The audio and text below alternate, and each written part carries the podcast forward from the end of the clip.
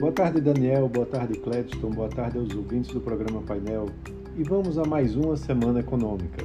A semana terá poucos indicadores, até mesmo porque lá nos Estados Unidos terá um feriado na quinta-feira, o mais importante do ano, que é o Dia de Ação de Graças, seguido pela Black Friday na sexta-feira.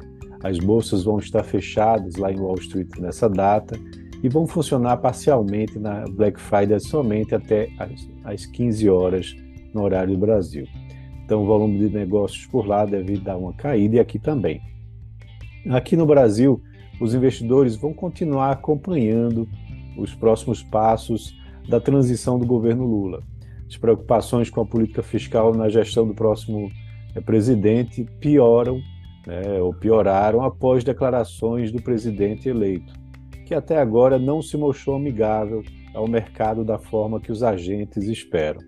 Além disso, os nomes da futura equipe vão permanecer sob o olhar do mercado na semana, já que não há qualquer definição sobre quem vai assumir o quê. É, Fernando Haddad, que, concor que concorreu ao governo de São Paulo esse ano e é ex-ministro de Lula, é visto como o nome mais cotado para assumir a economia, que é uma notícia que não tem agradado aos investidores. O indicador de maior relevância aqui nessa semana no Brasil é a prévia né, do IPCA, né, o IPCA 15, que vai ser divulgado na quinta-feira. E há uma previsão de alta de 0,55%, levando a taxa anualizada para 6,2%. Os preços de alimentação em domicílio, principalmente em natura, etanol e itens de higiene pessoal, devem pressionar para cima. Por outro lado, passagens aéreas devem apresentar alguma deflação e também olhando para o núcleo da inflação, serviços como alimentação fora de casa e aluguéis e bens devem mostrar algum alívio. Fora o IPCA 15, a agenda brasileira de indicadores traz também as transações correntes mensais do governo, referentes ao mês de outubro na sexta-feira.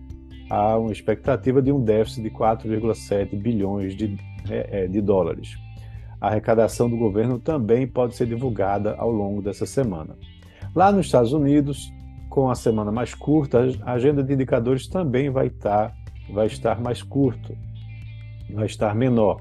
O grande destaque fica com a ata do Comitê de Mercado Aberto do Banco Central Americano, o FONC, que sai na quarta-feira, um dia antes do feriado, e vai trazer uh, a dinâmica da última reunião do comitê, que foi realizada no início desse mês, onde o FONC elevou os juros em 75 pontos base pela quarta vez seguida.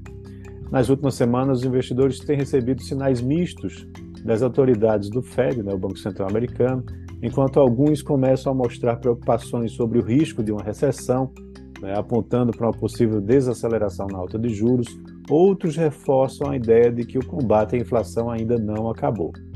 Então, por isso, a série dos PMIs, né, a sigla em inglês para o Índice de Gerente de Compras, prevista para quarta-feira, deve ser também acompanhada com bastante atenção, como outros indicadores da indústria e do emprego previstos para essa semana por lá. Então é isso. Um abraço a todos e tenham uma ótima semana.